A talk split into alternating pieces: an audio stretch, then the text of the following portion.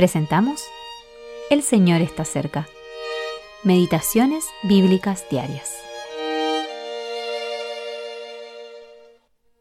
Meditación para el día 19 de agosto de 2023. Así hablad y así haced, como los que habéis de ser juzgados por la ley de la libertad. Santiago capítulo 2 versículo 12. La libertad cristiana. Tercera parte. La verdadera libertad cristiana no es una licencia para hacer lo que se me antoje. Hemos visto que está ligada al deseo de vivir para Cristo y para los demás. La hallo y la poseo cuando estoy ocupado con Cristo. En el versículo de hoy, Santiago habla de la ley de la libertad. Al utilizar la palabra ley, busca indicar que se trata de la fuerza que controla o el principio de acción. La ley, dada por Moisés, exigía a los judíos que amaran al prójimo, pero no les daba la fuerza y los condenaba si no lo hacían.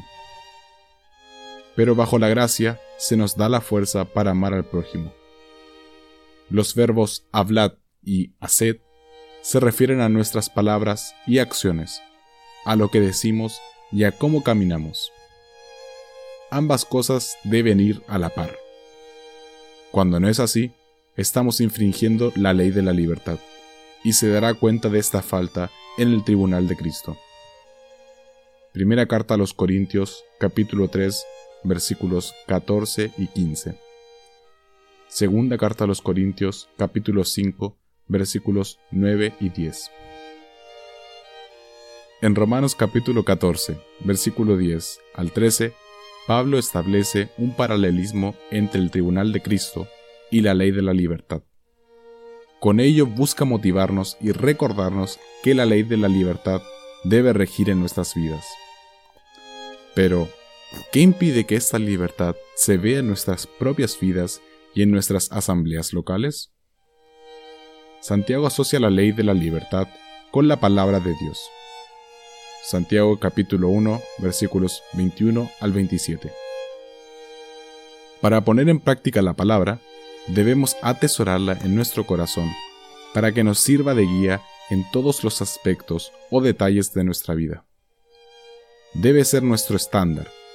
Es un instrumento eficaz para evitar que nos dejemos influir por el mundo que nos rodea. Al descuidar la palabra de Dios, permitimos que el mundo dicte nuestros pensamientos y nuestra conducta. Seremos verdaderamente libres si miramos a la perfecta ley de la libertad y perseveramos en ella, no siendo oidores olvidadizos, sino hacedores de la palabra.